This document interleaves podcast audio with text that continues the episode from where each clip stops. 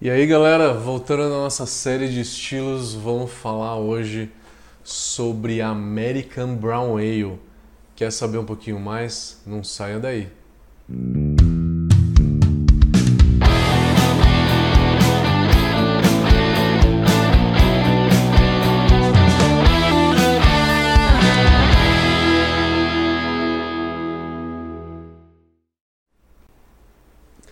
American Brown Ale, então qual que é a diferença, qual que é a característica dela?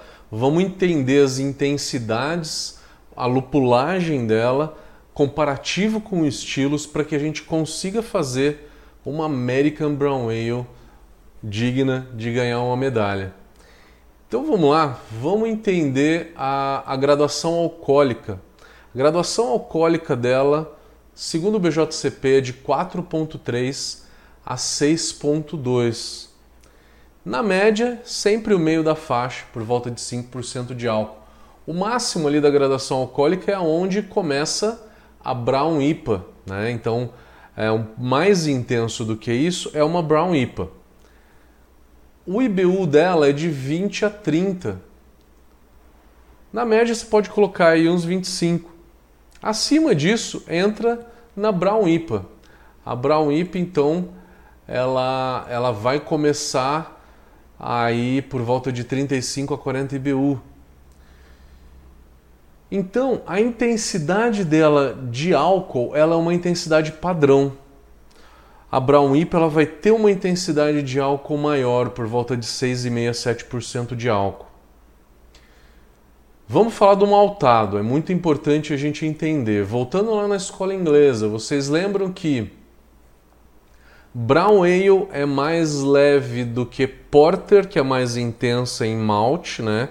E a Stout, que é a mais intensa de todas. Então você tem primeiro a Brown lá embaixo, depois você tem a Porter e depois a Stout em nível de intensidade, tá?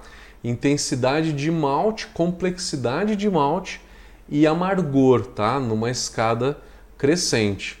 A Brown Ale americana ela não tem exatamente a mesma intensidade da, da inglesa. Ela vai ser mais ou menos entre a, a Porter e a Stout inglesa, tá? A intensidade de malte da American Brown Ale tá mais ou menos ali em complexidade e intensidade entre a English Porter e a English Stout, tá? E aí, seguindo no, no, conceito americano, então aí você vai ter, de, acima da Brown Ale, você tem a Porter em intensidade. E depois a American Stout. Então, não se equivalem em termos de intensidade os estilos ingleses com os americanos. Os americanos são mais maltados e a gente pode fazer mais ou menos essa equivalência, tá? E mais lupulados também. Os americanos eles sobe a, a complexidade e a intensidade do malte e sobe também a lupulagem, tá? Então, fazendo um paralelo de uma maneira geral aí é, dos estilos que são equivalentes a ela, tá? É, não dá para comparar com Amber Lager. Amber Lager ela tá mais para uma Red Ale, né? American Amber, por exemplo, né? A Amber Ale, American Amber Ale é até mais comum do que a Amber Lager. American Amber Ale é um degrau abaixo da Brown Ale. Mas aí já tem característica de uma Red Ale, tá? E a Brown Ale, ela vai ter mais complexidade de malte, de malte caramelo e vai ter também a presença do malte torrado. A cor de uma American Brown Ale, só para vocês verem como ela é realmente mais intensa do que a inglesa. A cor ela vai de um marrom claro até um marrom muito escuro, tá? Não chega à coloração negra, mas ela vai até um marrom muito escuro.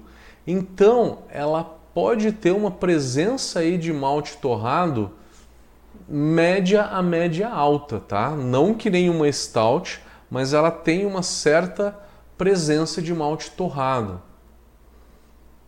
Coisa que a, a versão inglesa, a Brown Ale inglesa, ela é bem leve, ela tem muito pouco sabor e aroma de malte torrado. Ela é realmente muito leve. O que, que a gente mais conhece?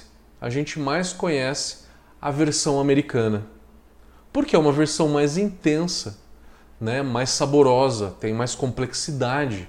E por isso que as cervejarias artesanais e os cervejeiros caseiros acabam fazendo mais a, a versão americana do que a inglesa. A inglesa ela é bem mais leve.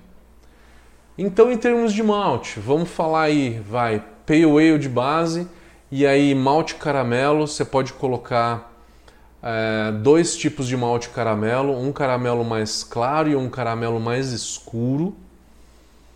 É, dá um certo corpo para ela, ela tem um corpo de médio a médio alto, American Brown Ale. Então ela pode ter aí é, de 8 a 10% de um caramunique. Malte torrado, você pode colocar aí de, é, de 3 a 6, 7% de malte torrado na American Brown. Lupulagem. A lupulagem americana ela é aquela lupulagem para se fazer IPA, tá? É aquela lupulagem que se usa nas, nas IPAs americanas. Não tem lúpulo inglês, não tem lúpulo alemão aí. Então você pode tranquilamente usar aí os lúpulos mais frutados, mais cítricos, que dá um quê de frutas tropicais nessa cerveja. Então ela é uma cerveja que tem uma intensidade aí de lúpulo relativamente alta, tá? O amargor não é tão alto, o amargor ele fica de 20 a 30 IBU, mas já é uma cerveja que vai ter lúpulo de final de fervura para dar sabor e aroma e um pouco de dry hop, um dry hop pequeno. Então você pode fazer uma lupulagem de final de fervura de 1 a 1 grama e meia por litro e um dry hop de 1 a 3 gramas por litro. Tá? Você pode fazer um dry hop nessa cerveja também. Que tipo de lúpulo usar? Em cervejas maltadas eu gosto de lúpulos que puxam um pouco para característica vegetal ou floral. É, o Cascade ele tem muito essa pegada vegetal. O Cascade não é cítrico, não tem frutado, né? O frutado maracujá que o Citra tem. O Cascade vai bem. É, o Columbus vai bem. O Centennial é bem floral, ele vai bem também. Tá? O Centennial fica interessante. O Cinco vai bem. Então pegar algum lúpulo desse que tem essa característica vegetal, que nem eu falei, Cascade, Columbus, Cinco, Centennial, e um outro lúpulo frutado, que aí pode ser uh, um Citra, um Mosaic, um uh, Victoria's Secret, por exemplo, um Idaho fica legal. Eu acho que também fica bacana e o Soriak, Soriak Ace fica muito legal também. Então é seguindo mais ou menos essa lupulagem que você vai, que você vai pensar nessa cerveja, tá? Quanto à fermentação, a fermentação dessa cerveja vai ser uma, uma fermentação bem mais neutra, tá? Não vamos usar levedura frutada aí. Vai ser levedura de IPA, tá? Levedura de IPA que deixa essa cerveja mais neutra. Eu usaria aí uma levedura é, de IPA bem neutra ou uma inglesa bem neutra também, leve é, porque as inglesas frutadas, como um S04, vai acabar escondendo um pouco a lupulagem dessa American Brown Ale. Então, não quero que o esterificado né, fique brigando aí com a lupulagem nessa American Brown Ale. Vamos falar da água. Ela é uma água, pode ser uma água um pouco mais dura, com mais minerais, porque é uma cerveja bem maltada e bem lupulada.